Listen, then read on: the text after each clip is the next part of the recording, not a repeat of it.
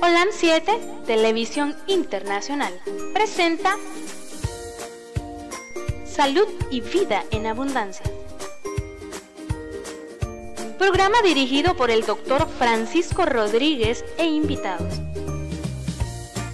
Exponiendo temas para la prevención de enfermedades. A través de una alimentación saludable. Holan 7 Internacional sanando, educando y reconciliando. Bendiciones a todos los hermanos que nos están viendo a través de su canal amigo Holan 7 Internacional. Nuestras disculpas porque tuvimos un problema técnico, estamos entrando unos minutitos tarde, pero aquí estamos con ustedes nuevamente en otro programa de salud y vida en abundancia. Acuérdense que estamos en YouTube, en Twitter, en Facebook, y en la plataforma. Ahí estamos en la plataforma con todos ustedes. Así es que Holan 7 Internacional siempre está con ustedes para desearles a ustedes una feliz semana y que el Señor siempre los esté bendiciendo en cada momento. En cada momento de ustedes esté el Señor ahí al lado de ustedes. Hoy vamos a ver un tema muy interesante. Hay hermanitos que a veces me, preguntan algo y el Señor me pone ese tema. Eh, estoy pendiente con una hermana de Los Ángeles del tema que me pidió. No se me ha olvidado. Y, creo que vamos a, a hacérselo. Y si alguien quiere, ¿no? Que, que,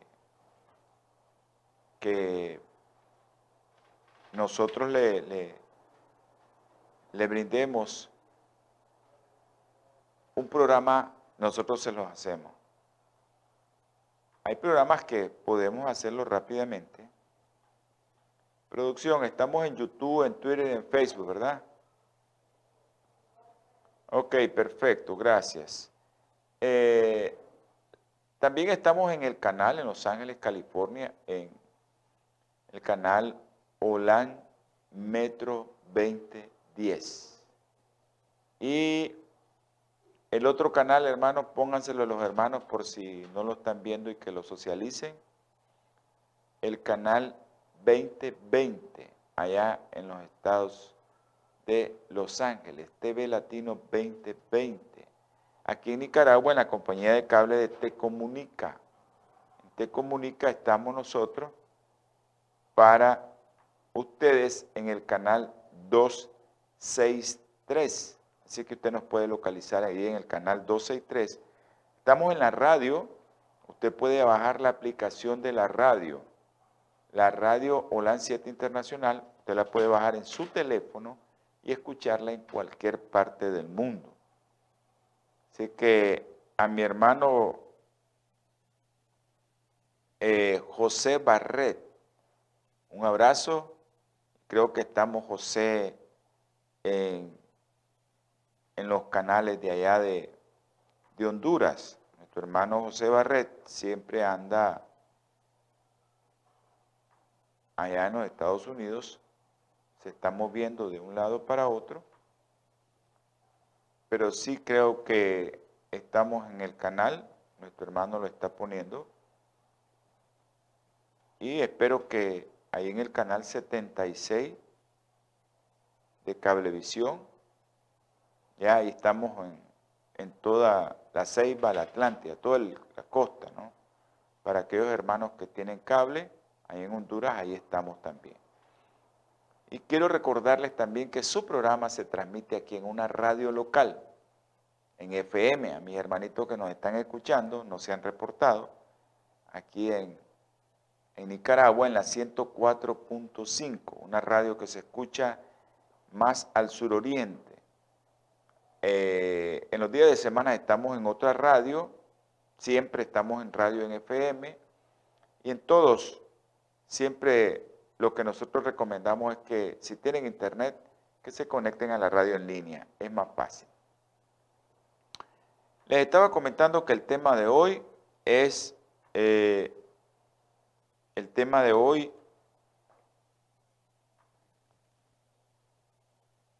es un tema muy interesante porque mucha gente consulta por eso. Un saludo a Katia, a los doctores que nos están viendo, a todos aquellos. Ok, Josefina. Josefina. Eh, estamos pendientes con su tema, no se me ha olvidado. Yo estoy pendiente con su tema. Y gracias por estar allá en Los Ángeles, California, conectada allá en La Pomona, a través del canal. No sé, creo que es a través de Olan Metro, que está conectada. Bendiciones. Sí, estamos, eh, vamos a hacer el programa que, que usted nos solicitó y lo vamos a hacer muy pronto, muy pronto. Solo vamos a tratar de salir de esto, de este programa que tengo. Yo creo que los el próximo programa vamos a tratar de hacer el programa que usted nos está solicitando. En las redes sociales, en la radio local y en la, radio en línea. Un saludo para, para Elba Rodríguez hasta Ciuna. Un abrazo Elba hasta allá Ciuna que nos está viendo en Ciuna. Gracias por, estarnos viendo. Eh, los hermanitos nos mandan evidencia que nos están viendo y mandan una foto de lo que aparece ahí en el canal. Gracias, hermana, por estar ahí con nosotros. Un tema que le interesa a todos, médicos, población en general, porque muchos llegan a las salas de urgencia con un niño con un dolor en el pecho. Y eso es lo que vamos a tratar de ver hoy. Pero antes de iniciar, quiero tener palabra de oración. Hay muchos hermanitos que nos solicitan oración.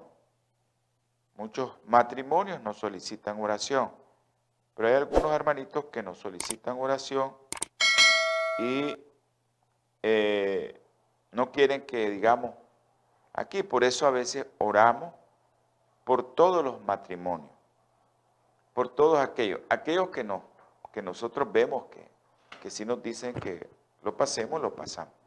Pero les pido a todos los hermanos que oran, que oren por los matrimonios, ya hoy vamos a orar, me están pasando aquí Marta Ibania y dos compañeras de trabajo enfermas con COVID. Ok, eso es en Managua. Ya estamos al aire. Nos tuvimos un atraso, pero ya estamos al aire. Gracias, doctora Pérez, por estar conectada. La doctora Linda Pérez, allá en Masaya estaba pendiente de la conexión, que tuvimos un atrasito de cuatro minutos. El enemigo así es. El enemigo quiere bloquear este programa porque sabe que muchos se van a beneficiar del programa. Ahora vamos a tener palabra de oración. Amante Salvador, te damos gracias, mi Padre Celestial, porque nos dejas vivir. Porque podemos ver, Señor, las maravillas de tus manos, de tu creación delante de nuestros ojos que pudimos abrirlos el día de hoy. Dichosos los que podemos ver, Señor. Dale también a aquellos que no pueden ver el gozo, la satisfacción de poder escuchar también la naturaleza. Gracias por el alimento, Señor. Dáselo a aquellos que no lo tienen. Y bendícelos, mi Padre Celestial. Gracias también, Señor, porque Eres un Dios maravilloso y misericordioso que a pesar de que somos pecadores, tú te acuerdas de nosotros. Ahora, mi Señor, te quiero rogar, implorar y pedir, Señor, por aquellos que tú conoces. Esos hermanitos, Ivania, que me está pidiendo, eh, una hermana que pida por Ivania y dos compañeras más que están con COVID.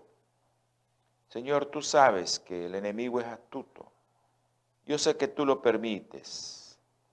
Ayúdanos, Señor, a tener fe y a tener fortaleza, que no nos dé miedo si tenemos este virus, que de eso se aprovecha Satanás, del miedo de nosotros. Te ruego, Señor, también por el hermano, mi amigo, el doctor Lumbí. Ayúdale, Señor. Dale fortaleza y dale sabiduría a los médicos. Sabes que está conectado a un ventilador. Por aquellos que han perdido sus seres queridos. Ten misericordia de ellos, Señor. Te ruego también por los matrimonios. Tú sabes, Sergio, María José, Yasser, Señor. Tú lo conoces, tú sabes quién es, tu siervo también. Te pido por todos aquellos que tienen problemas en los matrimonios, Señor. Ayúdales, mi Padre Celestial. Por aquellos, Señor, que todavía tú permitiste esa concepción, tú permitiste que naciera ese bebé, aquellos que todavía están en el vientre y que tienen, Señor, la capacidad de confiar en ti.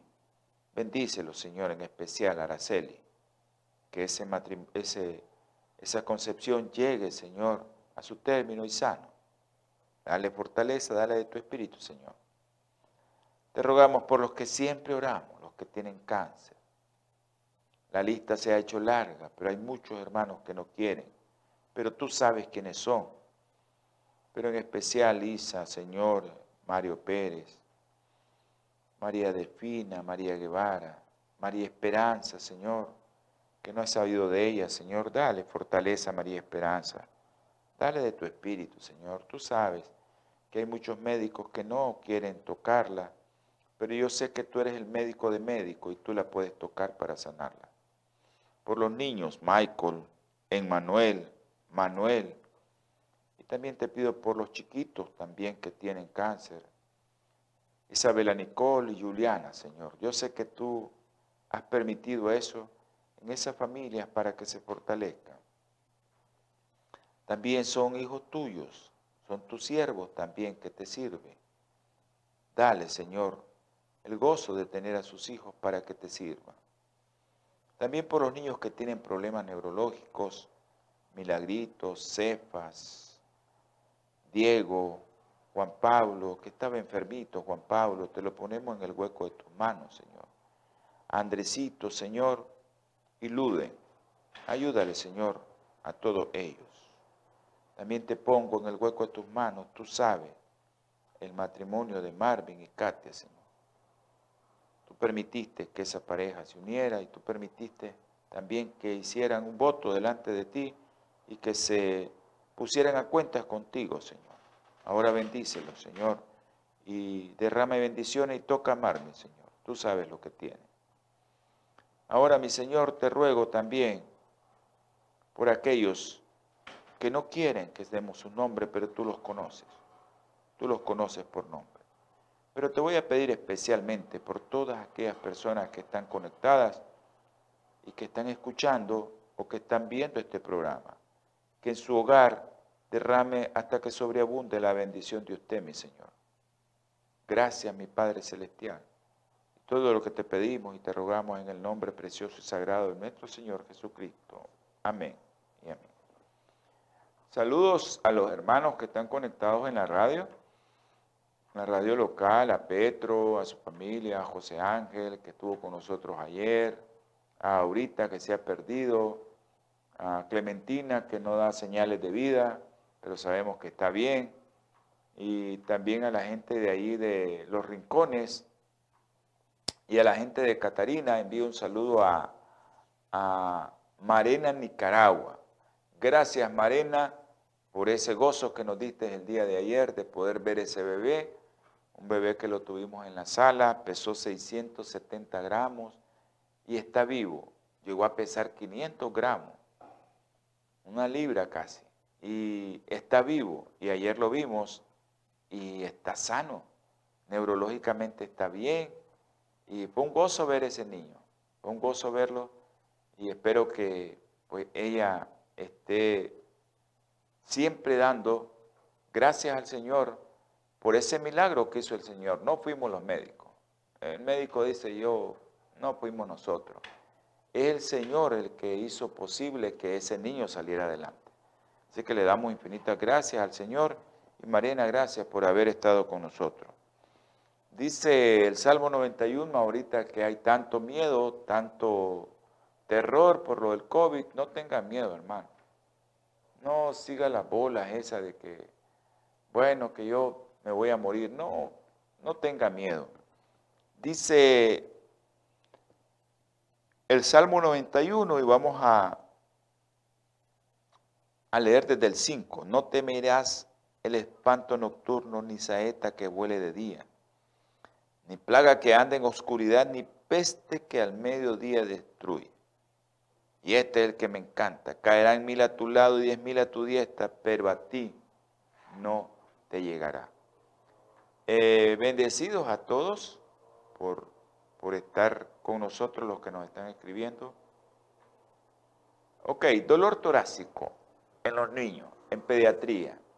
Esto es algo muy común, es una queja común en la población de niños, en la población pediátrica, eh, y eso lo vamos a ver en consultorios ambulatorios, como tanto en emergencia como urgencia, porque los papás se desesperan y tienen razón, le da un dolor en el pecho, pero es muy difícil que un niño, a menos que haya tenido un problema como fiebre reumática o que haya tenido un problema serio, que llegue a una urgencia nuevamente a pasar consulta porque tiene un dolor torácico.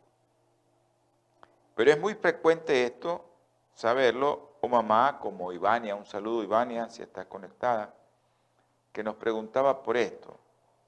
Existen en pediatría numerosas causas de dolor torácico.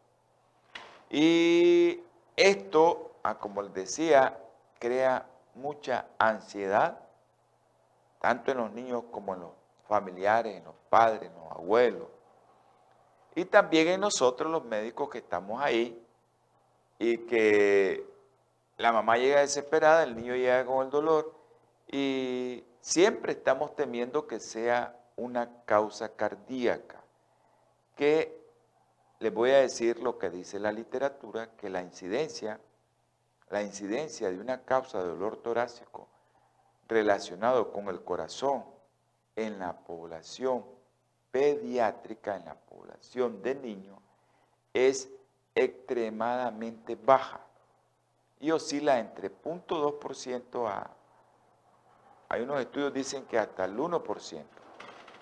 Pero la mayoría de las causas que son eh, osteomusculares andan cerca del 80%. Entonces, se pueden estas agrupar en las causas músculo-esqueléticas. También podemos tener causas pulmonares, gastrointestinales y también psicológicas o psicógenas. Y por último, nos quedamos en las cardíacas. Pero siempre nosotros, para que eh, los papás y nosotros no pasarnos de, de cosas que no debemos de hacer, siempre tenemos que examinar a los niños. Siempre, siempre hay que examinarlo. Y si es posible y estás ahí cerca de un equipo, tomarle un electrocardiograma. Siempre la evaluación inicial de un dolor torácico eh, tiene que ser la misma, uniforme, historia clínica, examen físico minucioso. Y eso hay que hacerlo, minucioso. Eh, y pues por allá, pues para que los papás, a pesar de que nosotros a veces le decimos, no, eso es tal cosa, pues para tranquilizar a los padres tenemos que hacer a veces un electrocardiograma. Ahora, si usted quiere hacer un diagnóstico diferencial como médico o usted como padre quiere que le haga, porque usted no está confiando en eso, pues ahí sería ya una evaluación cardíaca que involucra otras cosas. Entonces ahí ya sería consultar al cardiólogo, que le haga un ecocardiograma o que el cardiólogo pues le dé seguimiento si en caso necesario encontrará algo. Pero por lo general, la mayoría de las causas son osteomusculares.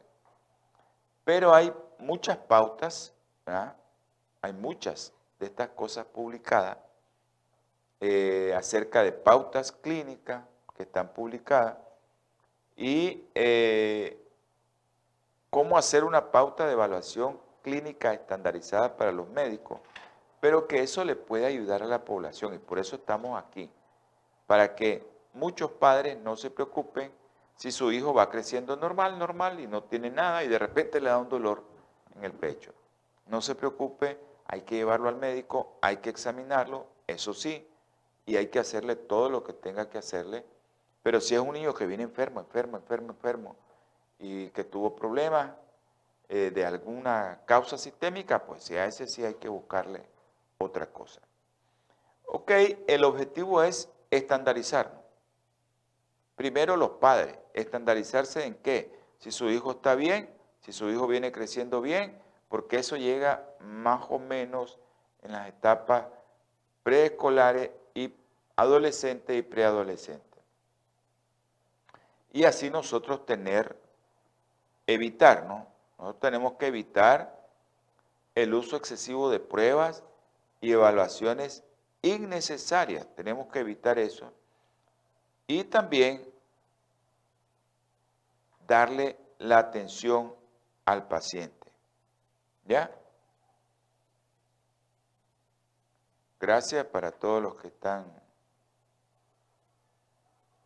conectándose ahorita, porque como iniciamos tarde, entonces pensaron que tal vez no iba a haber programa, ahorita me escribieron, yo les volví a mandar el, el enlace y ya están. Ok, vamos a hablar de las etiologías de esto. Vamos a ir quedando un poquito ahí para que vayamos quedando claro. La mayoría de los dolores torácicos son, hay algunos, ¿verdad?, que son desconocidos y a veces los estudios no logran no lograron encontrar una causa clara de las quejas del paciente. Hay una revisión sistemática a gran escala, miren esta revisión que hicieron, una revisión que hicieron desde 1950 hasta el 2010 y vinieron y recogieron las causas de dolor torácico en pacientes pediátricos y encontraron idiopático en el 35.6, pero acuérdense que es desde 1950. No teníamos muchos medios diagnósticos. Las causas musculoesqueléticas, 20%. Las causas psicológicas, 16% las gastrointestinales 10%, las causas cardíacas 9% y las causas respiratorias 8%. Acuérdense que esa recopilación fue desde el 50 hasta el 2010, 60 años.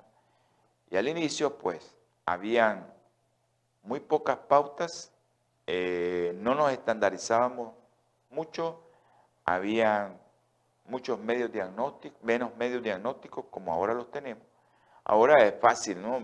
va al cardiólogo que le haga el eco, ah, no tiene nada cardíaco, ya está, descartamos eso. A veces no había eso, no existía eso en pediatría y no teníamos muchos medios diagnósticos. Ahora tiene el niño un reflujo, a ver, a ver si es cierto que es reflujo, primero un pHímetro, ah, sí es reflujo, diagnóstico, se hizo el diagnóstico. Ahora vamos a ver, ah, vamos a hacer una endoscopía, ah, tiene tal cosa, tiene una hernia tal el niño, ah, ahora ya sabemos que es una hernia tal que no es cardíaco. Tantas cosas que hay ahora, pero tantas cosas que nosotros podemos hacer que los diagnósticos se nos hacen fácil. Pero la mayoría actualmente de causas eh, de dolor torácico se encierran en músculo esquelético. Entonces mostró esta revisión una proporción de dolor torácico debido a causas cardíacas mayor que las descritas hasta ahorita. Sin embargo, ¿qué señalaron estos autores? Que habían algunos estudios tomados de los departamentos de cardiología pediátrica. Ah, bueno, si nosotros tomamos todo y vemos que un montón de niños en cardiología llegan por dolor, pero ya sabemos que están dirigidos a eso. Y sabemos que la enfermedad cardiovascular pues, es más frecuente en este niño. Pero vamos ahora a muchas de las cosas que nosotros encerramos en esto, que es las causas musculoesqueléticas. Las causas musculoesqueléticas que son la mayoría. Y aquí es importante que nosotros definamos los términos, porque a veces, pues, la mayoría de nosotros decimos eh, tiene una osteocondritis, ¿verdad? Pero osteocondritis se la dejamos más al adulto. Vamos a encerrar estos términos en costocondritis. La costocondritis se define como una inflamación autolimitada. Autolimitada es, hermanito, que se le va a quitar solo. De las uniones entre la costilla y el esternón. Esa es la costocondritis. Ahora, la afección se puede denominarse o se puede llamar síndrome costoesternal. También, para definir qué es de niño, condrodinia paraesternal o síndrome de la pared torácica anterior.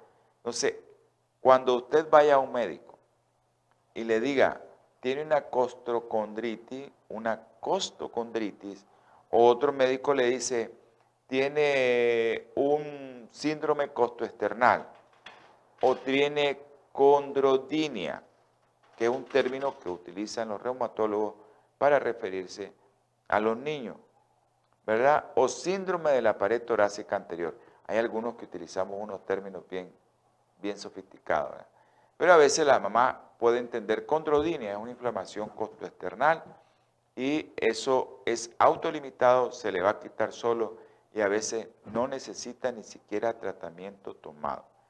Vamos a tener una breve pausa, no cambien de la emisora, no cambien de canal que nosotros vamos a seguir. Es solo una breve pausa.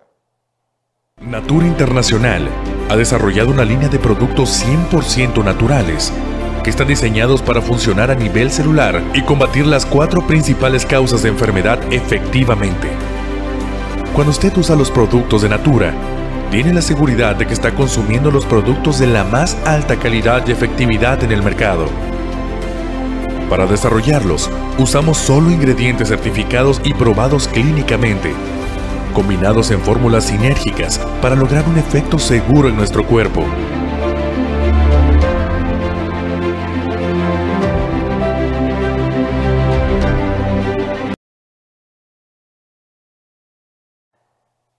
Esa breve, esa breve pausa fue porque nosotros siempre decimos que, que este canal se tiene que mantener de las ofrendas. Aquí nadie gana. Esa es otra aclaración que hago, porque a veces cuando el enemigo eh, quiere votar la obra, comienza a decir ahí ganan miles de dólares, ahí ese canal. No tenemos. Si ustedes vieran dónde grabamos, ustedes, pues, esta es la grabación. Sí, grabamos en un lugarcito bien chiquito, donde tenemos la cámara, todo lo que tenemos, todo lo que aparece con ustedes. Las computadoras que las tenemos al otro lado, donde yo estoy, donde tengo este el estudio. Y eh, esto necesita luz, necesita internet, necesita cámara, necesita computadora, necesita la ofrenda para los hermanos que pasan todo el día aquí. Ok, eh, bueno, vamos a enviar. Vamos a enviar. Pero si estamos en, en Face.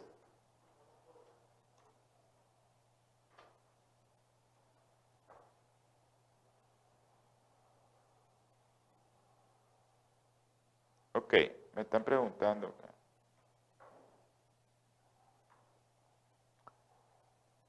Bueno, eh, a los hermanos que nos miran en YouTube, que no estamos en YouTube ahorita, eh, estamos en, en Twitter y en Facebook. Tuvimos un problemita ahí, técnico, pero el programa se pasa después, se sube a Facebook, a YouTube y ahí queda, para que usted lo mire completamente. Ok, Ivania, un saludo eh, Ivania, trátate de conectar por otro medio. Entonces les estaba comentando que Bioplenitud tiene una serie de productos que, cierto, están en los Estados Unidos, que se comercializan allá, que son eh, productos que agarran raíces eh, eh, cáscara, hojas o el producto, la fruta, y, o algas o hongos, y lo hacen que el principio activo le aparezca a usted como tablet cap, como cápsula, como un producto para alimentarse y este o para tomar el líquido y ese es un producto que con biotecnología no se pierde el principio activo. Me pidieron un día que hablara de el colágeno, me ha quedado también pendiente eso. Vamos a hablar del colágeno, que bioplenitud tiene colágeno también. Por eso el colágeno es el que nos hace que nuestra piel no se nos arrugue. Ese también tiene el colágeno. Eh, bioplenitud, pida sus productos en bioplenitud que usted le ayuda a la obra del Señor y usted se beneficia, ayudándole a la obra y beneficiándose en su salud. Hay productos que los tienen que estar tomando aquellas personas que no consumen productos naturales o que consumen muchos productos de origen animal, que no se cuidan mucho.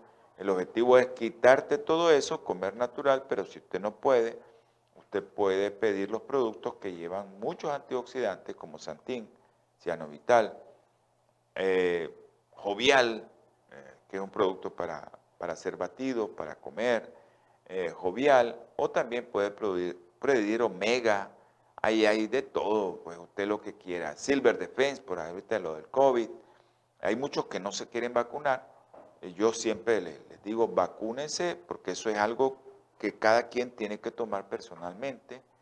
Eh, y si no se vacuna, pues busque cómo comer sano y busque cómo tomar productos naturales, porque si no lo va a agarrar el COVID y más si tiene miedo lo va a afectar. su canal le está diciendo su programa que llamen al 323-4946-932. 323-4946-932 allá en Los Ángeles y en los Estados Unidos. Usted puede hacer su llamada y esos productos le van a llegar a la puerta de su casa.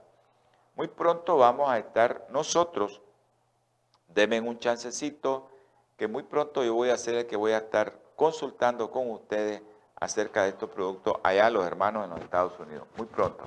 Vamos a esperar si unos 3, 4 meses y yo les voy a estar contactando directamente a ustedes para que ustedes puedan tener la consulta conmigo y poder hacerles ver. Ahorita los productos de bioplenitud yo se los puedo recomendar. Pero hay hermanos que tienen otros problemas y nosotros tenemos que ayudarle de otra manera. Vamos a seguir con el programa.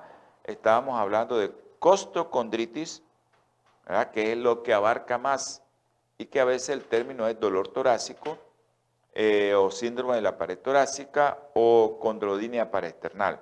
Esos son los términos que se le dan a la costocondritis.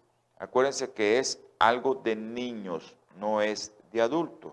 Ya vamos a hablar un poco qué alimentos usted no puede darle para que eso se inflame más o se inflame menos.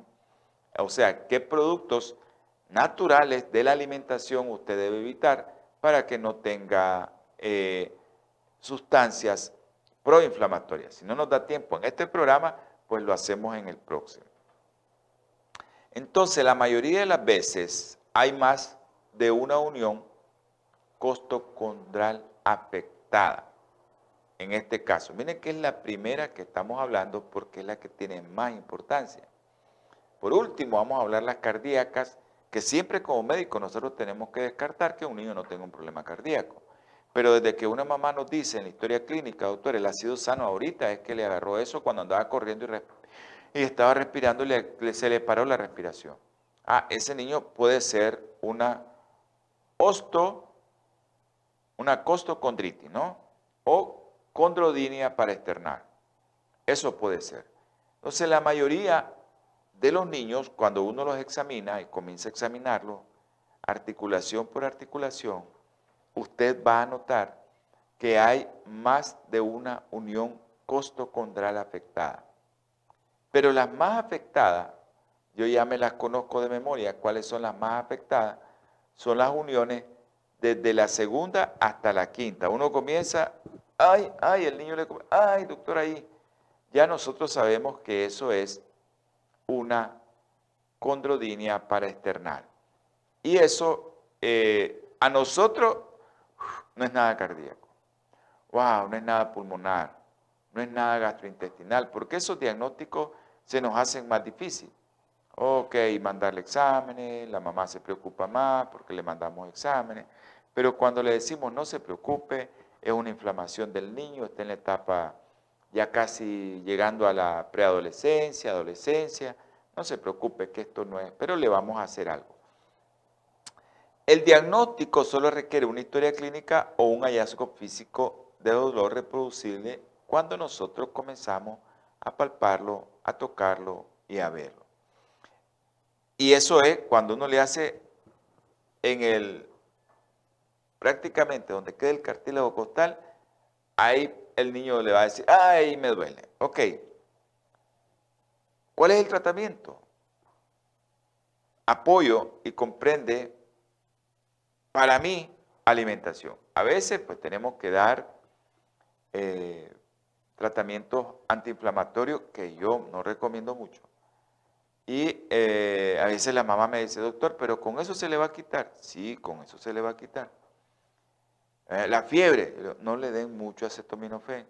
Hay unos que le dan cataflán a los niños, un producto que no fue hecho para fiebre, no fue investigado para fiebre y lo damos para la fiebre. Y no sabemos las afectaciones que le están causando a los niños. Entonces, a nivel mundial, pues se ha hecho ya muchas investigaciones acerca de qué tratamiento inflamatorio eh, de AINES le decimos nosotros, antiinflamatorios no esteroideos por las siglas, y esos, los únicos que están más recomendados son acetaminofén y ibuprofén. Incluso hay revisiones sistemáticas sobre eso. Y en los Estados Unidos pues lo venden libremente. Libremente, te venden Tylenol y te venden acetaminofén libremente. Pero nosotros tratamos de que con la alimentación el niño mejore o ponerle una crema natural para el dolor. Hay una crema que se llama árnica, es de la benguchea, árnica, no, no le estoy haciendo propaganda a ellos porque ni, los conozco quiénes son, pero es muy buena, es natural y usted se la puede poner y frotarlo. Y con eso le va a disminuir la inflamación.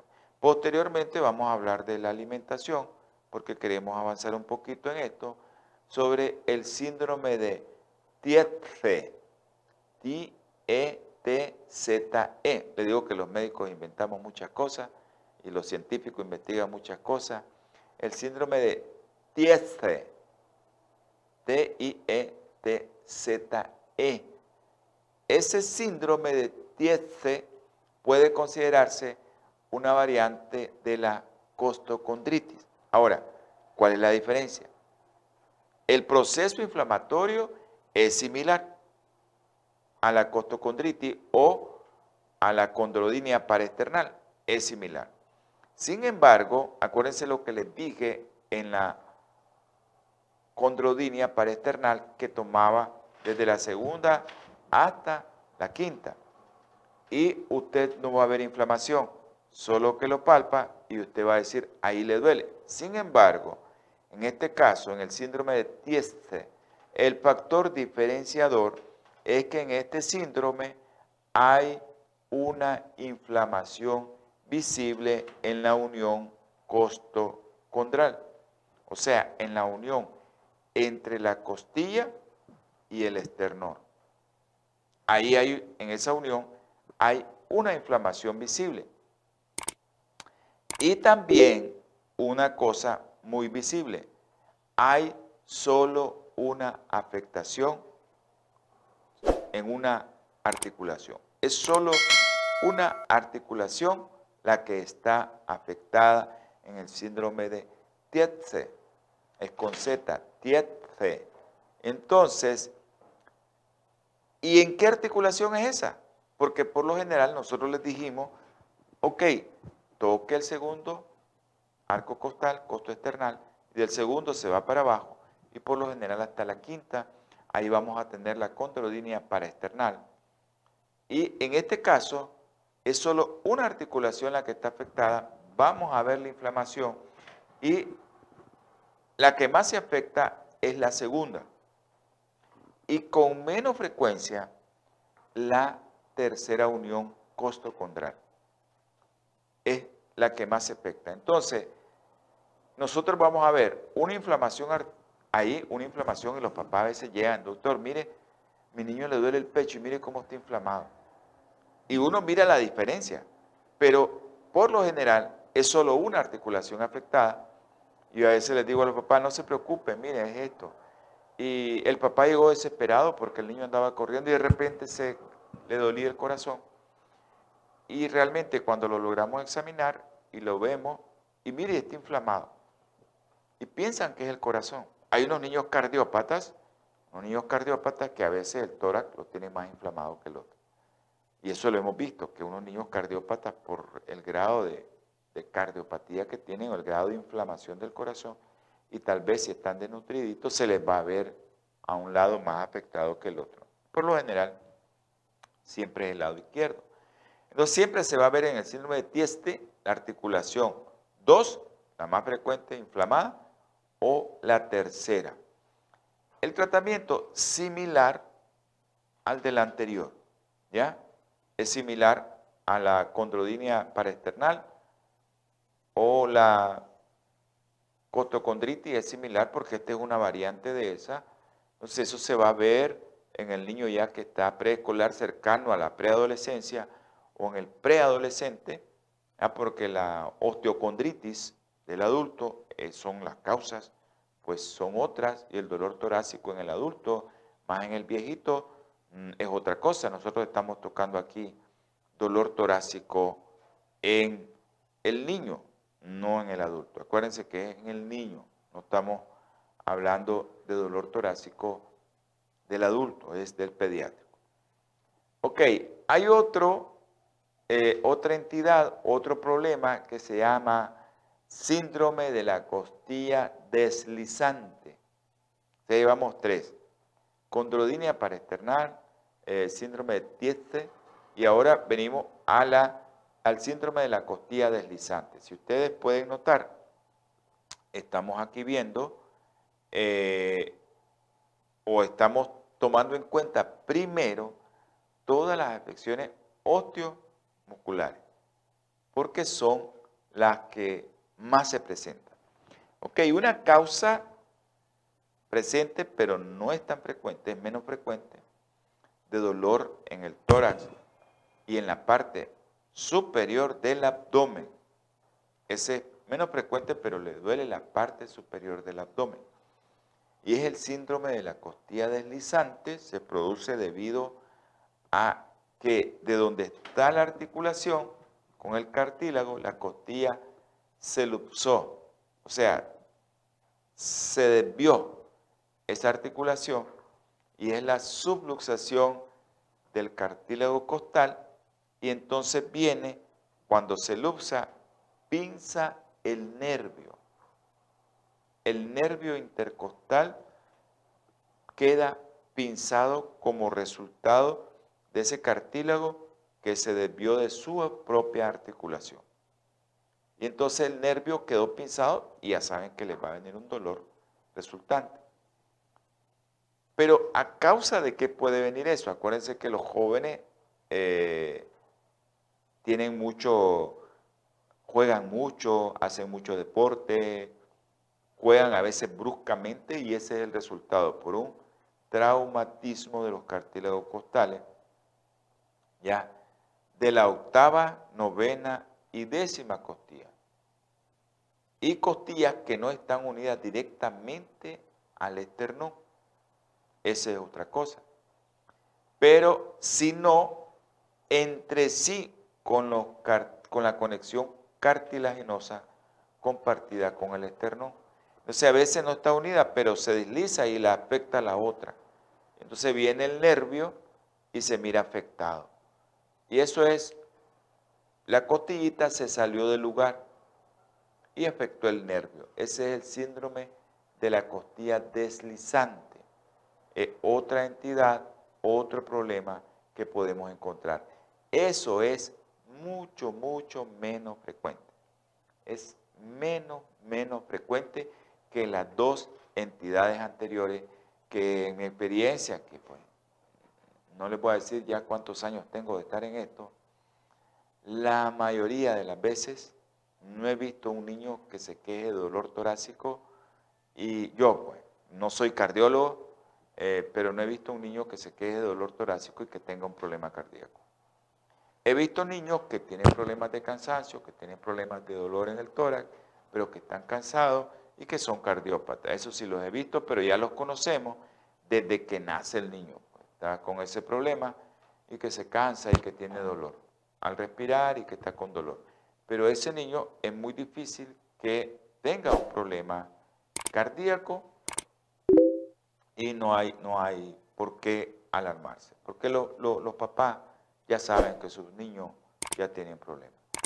Se cree, ¿verdad?, que la afección de este, de esta, de este síndrome de costillas se debe a una insuficiencia o ruptura de la unión fibrosa intercondral de las costillas anteriores, donde se une ¿no? la costilla con el esternón, hay una ruptura de eso.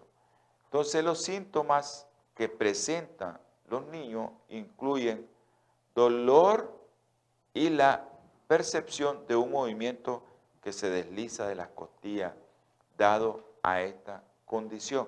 Usted va a ver que se mueve la costillita, ¿no? El tratamiento varía desde una intervención mínima que le dice uno a los padres, incluye evitar desencadenantes como cierta postura o ciertos movimientos, hasta poner un vendaje o hasta llegar a hacer una intervención quirúrgica.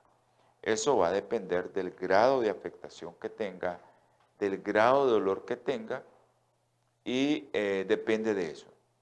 Ahora vamos a ver otro problema que se presenta en, todo esto de las afecciones osteomusculares, el síndrome de captura precordial. Se presenta como un dolor bien localizado, agudo, punzante. Suele aparecer en reposo sin provocación y nunca aparece durante el sueño. Eso métanselo en la cabeza. Nunca aparece durante el sueño. El dolor empeora principalmente cuando el paciente respira profundamente, lo que conduce a una respiración superficial y entrecortada. ¿Ya? durante el periodo de dolor se le corta la respiración. Después está respirando así. Dura de 30 segundos a 3 minutos. Rara vez puede haber defectos estructurales subyacentes como un defecto del tabrique auricular o estenosis de la válvula pulmonar en los niños afectados.